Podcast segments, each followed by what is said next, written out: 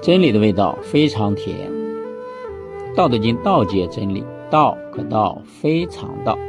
今天我们讲《道德经》的第三十六章：将欲歙之，必固张之；将欲弱之，必固强之；将欲废之，必固兴之；将欲夺之，必固与之。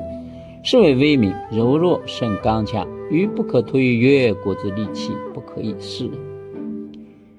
将欲歙之，必固张之。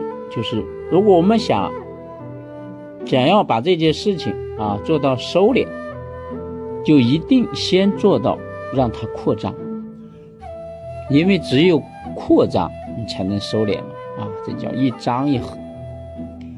将欲弱之，必固强之。如果想要让这件事情想削弱它的力量，就一定先让它做到啊强盛。也就是说，先增强它的力量，才能削弱它。将欲废之，必固兴之。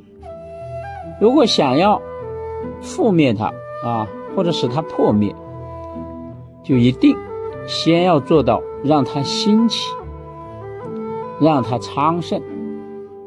然后才会有破灭的方式。将欲夺之，必固与之。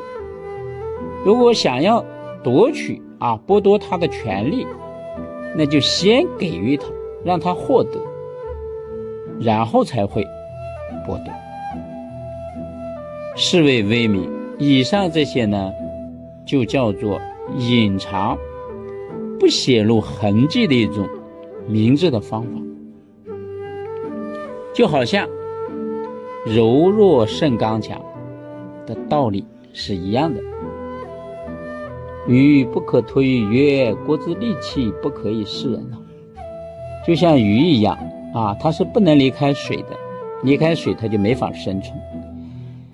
而且它最好在水深的地方，因为这样也看不到它，它的生存能力才会更强。如果你太明显了，就会被发现，那你就会被人家钓走。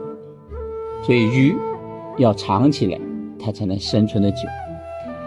国家也是如此啊。我们国家的一些统治手段也好，或者你的利器，比如说武器、秘密武器也好，权术也好，这些手段是不可以随意的、轻易的拿出来让人知道的。